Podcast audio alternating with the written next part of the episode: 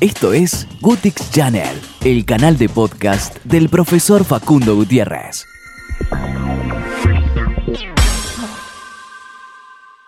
Hola a todos, ¿cómo están? Espero que se encuentren muy bien. Esta vez vamos a hablar sobre una información que nos llega a través de la Asociación Mundial Médicos Sin Fronteras. Esta organización, eh, ustedes saben, es sin fines de lucros, es muy grosa, hacen un trabajo estupendo en el mundo, pero en este momento lo que la, noticia nos lleva a una decepción que tiene la organización con el insuficiente acuerdo alcanzado de la Organización Mundial del Comercio sobre las patentes COVID-19. Ustedes saben de que la salud es un gran negocio y esta pandemia también fue un gran negocio, ¿no? Donde hubo actores que ganaron mucho. En este caso son los, este, los productores de fármacos y de vacunas.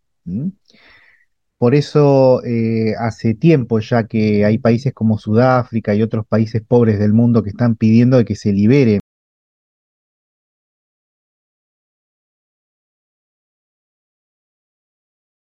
sin tener que pasar por estas patentes que son muy caras, ¿no?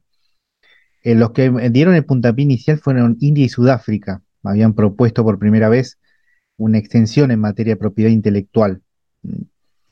Y bueno, la Organización Mundial del Comercio eh, quiso hacer como de intermediario, ¿no? Pero bueno, el texto de la decisión contiene una serie de declaraciones que, que bueno, en materia de salud pública y tiene una extensión limitada, ¿no? Con una vigencia de cinco años en relación al procedimiento de concesión de licencia para la exportación de vacunas contra COVID-19 por parte de los países que reúnen las condiciones necesarias. Así que esto hizo que eh, eh, Médicos Sin Frontera quedaron muy decepcionados, ¿no? Porque eh, después de 20 meses de debate, como que no llegó a lo que se esperaba, ¿no? Si bien se introdujeron algunos cambios en el acuerdo, los elementos más preocupantes del texto no se, no se llegó a un acuerdo verdadero, ¿no? De extensión de la propiedad intelectual para que pudiese apalear esta esta pandemia en los países más pobres, ¿no? Y acá hay un conflicto de intereses porque realmente el laboratorio que invierte, ¿no? En la investigación, ustedes saben todo lo que eso significa, ¿no? Estamos hablando de millones de dólares. Invierte, también quiere tener su, su rédito, ¿no? Así que eh, a pesar de los efectos devastadores de la pandemia, que se llevaban más de 15 millones de personas en todo el mundo, laboratorios se mm, resisten por esto mismo que digo, ¿no? Que ellos hicieron una inición, una, perdón, una, una, mm, una investigación, hicieron hicieron, eh, invirtieron mucho tiempo, esfuerzo y personal para justamente tener un rédito eh, eh, económico, ¿no? Así que por eso se, eh, Médicos Sin Frontera lo que insta ahora a los gobiernos que adopten medidas inmediatas a nivel nacional para poder, internacional mejor dicho, ¿no? Para garantizar el acceso a las personas a las herramientas médicas necesarias para luchar contra el COVID-19. Los gobiernos deben considerar el, el uso de todas las opciones legales y políticas disponibles, incluyendo la suspensión de la propiedad intelectual sobre tecnologías médicas fundamentales que permitan superar las barreras de las patentes. Esto no es solamente con el COVID, esto está sucediendo con todas las drogas importantes como son las oncológicas, ¿no? Por eso muchos se preguntan, ¿cómo puede ser, por ejemplo, Montelucast? Es, eh, una droga que se usa para el tratamiento del asma. ¿Cómo puede ser que eh, Montelucast eh, solamente venga del Reino Unido? Es una droga importada. Bueno, justamente por este tema de las patentes, ¿no? Las patentes eh, son eh, eh, norteamericanas, entonces la droga se produce allá, o están autorizadas, porque en realidad la droga es británica, pero está autorizado Estados Unidos para producir la droga, ¿se entiende? Entonces, eh, eso hace de que si yo, si tengo la tecnología para hacer Montelucas, no lo puedo hacer porque tengo que pagar patentes, ¿se entiende? Así que este es un tema eh, bastante profundo, ¿no?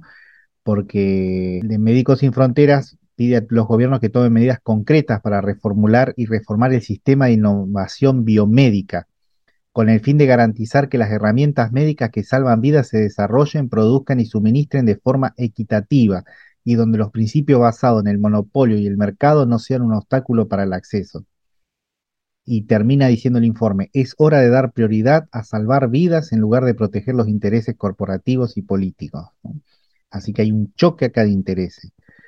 ¿La vacuna fue efectiva? Sí, porque podemos ver en las curvas de contagios cómo eh, después de la vacunación cómo ha caído, ¿no?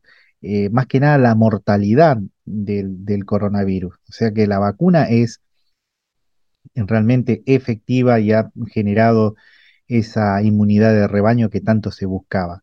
No obstante, eh, hay que tener en cuenta de que el desarrollo de una vacuna lleva muchísimos años, ¿no?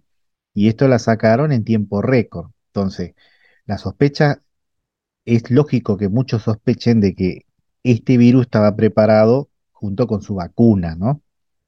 Este, si bien muchos lo toman como ciencia ficción, este, es una realidad. La maldad del hombre no tiene límites. La maldad del hombre no tiene límites.